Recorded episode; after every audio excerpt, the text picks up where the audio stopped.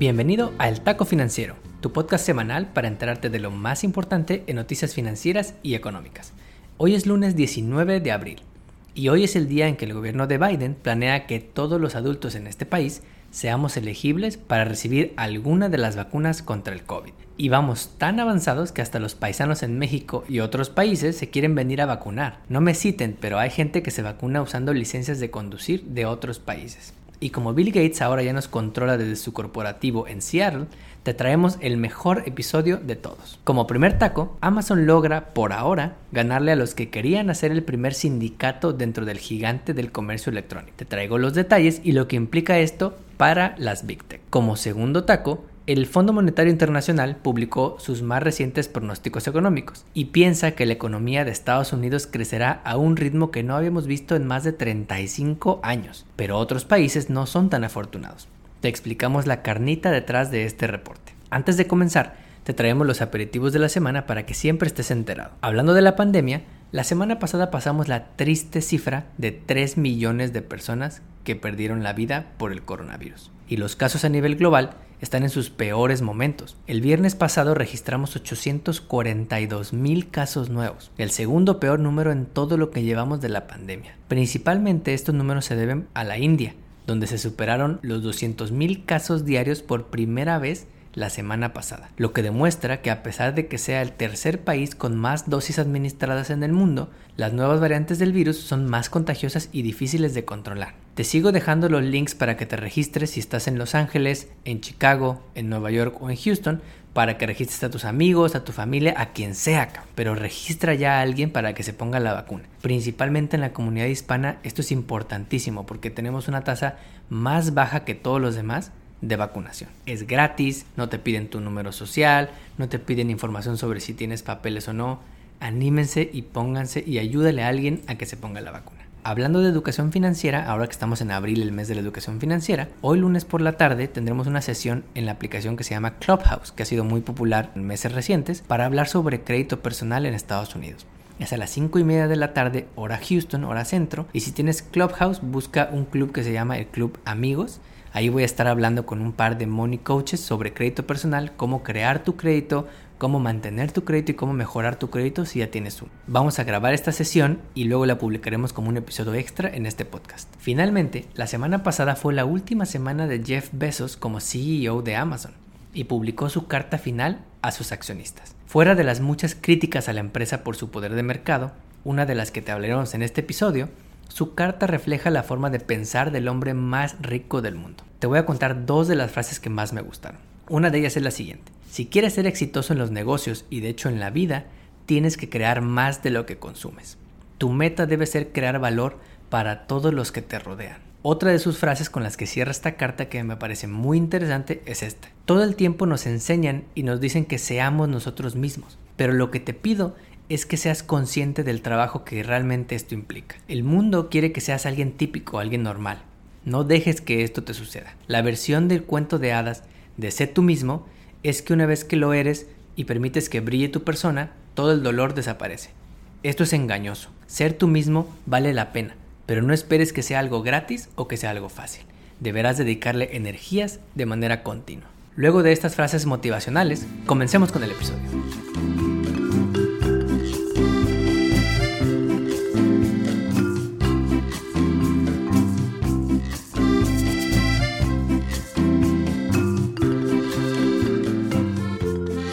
Primer taco, la semana pasada supimos los resultados de la votación de los 6.000 trabajadores de Amazon que querían formar un sindicato en la ciudad de Bessemer, Alabama. En semanas recientes fueron primera plana por todas partes, porque ha sido el mayor intento por formar un sindicato de Amazon en varios años. Los trabajadores exigen mejores condiciones de trabajo, pues hay muchos reportes que muestran que en los almacenes de distribución los trabajadores no pueden hacer pausas ni siquiera para ir al baño y tienen que hacer en botellas de agua porque si no, bajan sus números y son castigados. Por otro lado, Amazon hizo campaña para promover el voto en contra de sindicalizarse, enviándoles mensajes de texto y haciendo reuniones obligatorias para convencerlos de que están mejor así, sin un sindicato. Así que luego de campañas por ambos lados, 71% de los trabajadores de Amazon en Bessemer, Alabama, votaron por no formar un sindicato. Esto es un golpe fuerte a los esfuerzos de estos trabajadores, por exigir mejores condiciones de trabajo, pero es uno de los varios ejemplos que hemos visto recientemente en las grandes empresas tecnológicas, donde los trabajadores alzan la voz ante problemas y abusos de estas empresas. Google ha tenido ejemplos similares, como en 2018,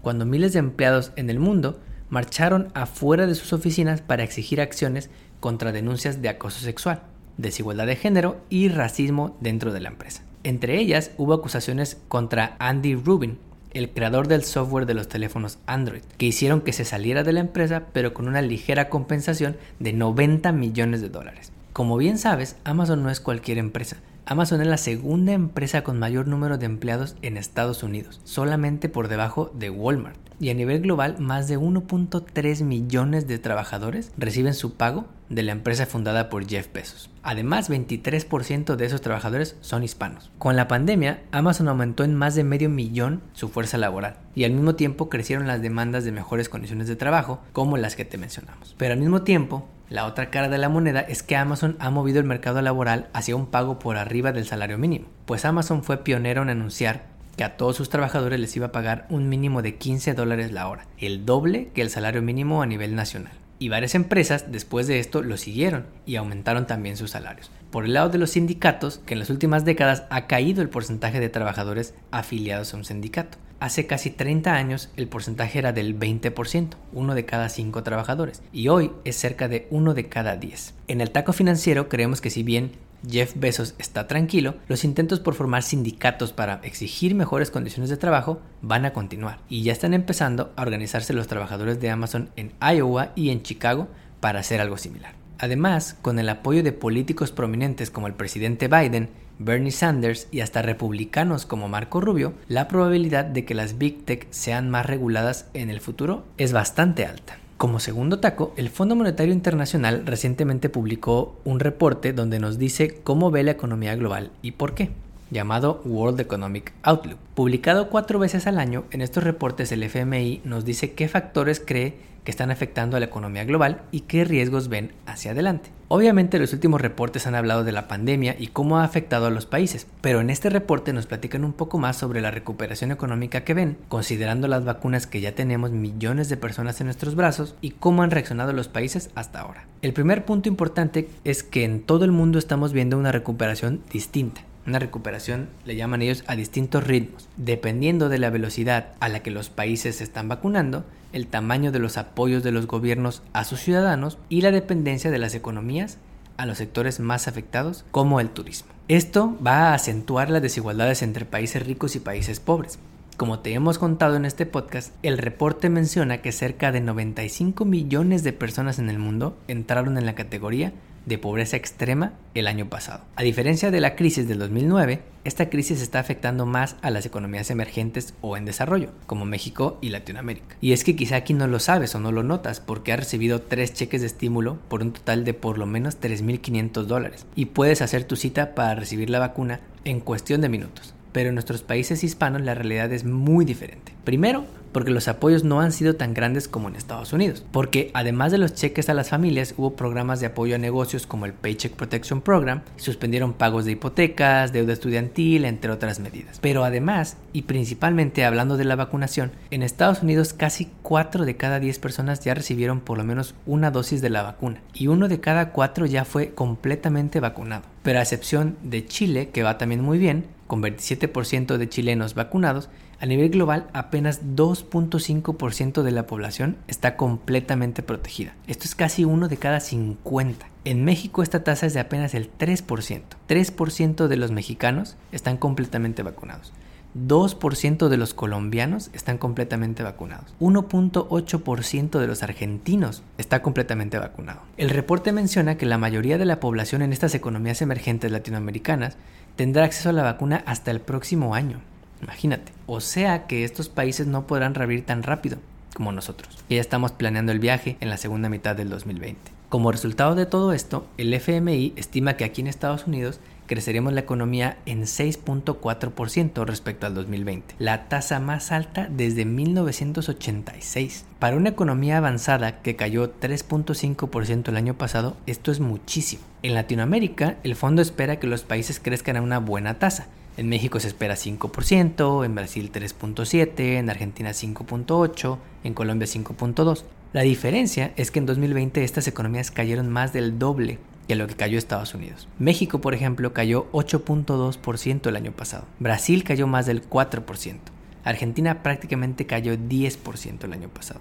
Colombia cayó 6.8% su economía el año pasado. Es decir, estos países cayeron más que en Estados Unidos en 2020 y crecerán menos que Estados Unidos este año. Como recomendaciones, el FMI dice que los gobiernos deben actuar en tres fases. La primera fase es salir de la crisis a través de asegurar más vacunas y otorgar apoyos a las poblaciones y negocios que todavía están siendo afectados. La segunda fase es la de asegurar la recuperación para evitar más efectos negativos de largo plazo, con políticas que apoyen el regreso de los niños a las escuelas y a los negocios viables a seguir abriendo sus puertas, así como entrenamientos y cursos de actualización para los que perdieron su chamba y llevan bastante tiempo sin encontrar trabajo. Finalmente, como tercera fase, recomiendan invertir en el futuro, trabajando todos los países para anticiparse a crisis que afectan a todos por igual, como la del cambio climático, e invirtiendo en el acceso a infraestructura y tecnologías para los países emergentes, porque debes saber que cosas tan básicas como el acceso a Internet es algo que 4 de cada 10 personas en este mundo aún no conocen. En el taco financiero estamos muy optimistas de la recuperación económica en Estados Unidos, pero nos preocupan los legados de esta crisis para nuestra comunidad hispana. No solamente porque somos los más propensos a morir del virus, o porque hayamos sido de los que más perdimos empleos, sino porque muchos niños han perdido su avance educativo por todos estos problemas estructurales. Y esto es lo más grave, porque impacta en los ingresos futuros de estas familias. El impacto en la educación es el de mayor largo plazo y es el que más se debe cuidar. Como comercial de esto,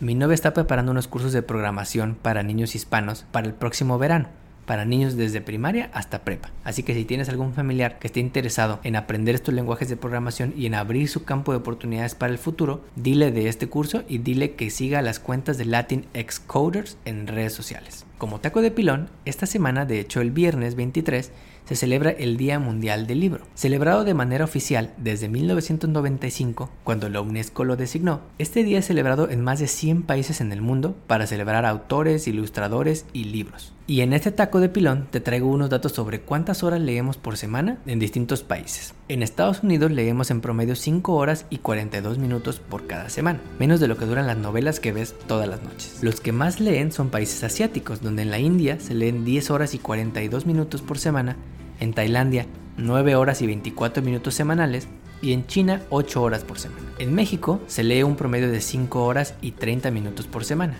mientras que en Brasil andan ahí cerca, pero todos estamos por debajo de las 6 horas. ¿Y tú cuántas horas lees a la semana? No olvides suscribirte a nuestro podcast donde quiera que lo escuches y ponerle 5 estrellas. Recuerda que estamos en Facebook, Instagram y Twitter como arroba taco financiero.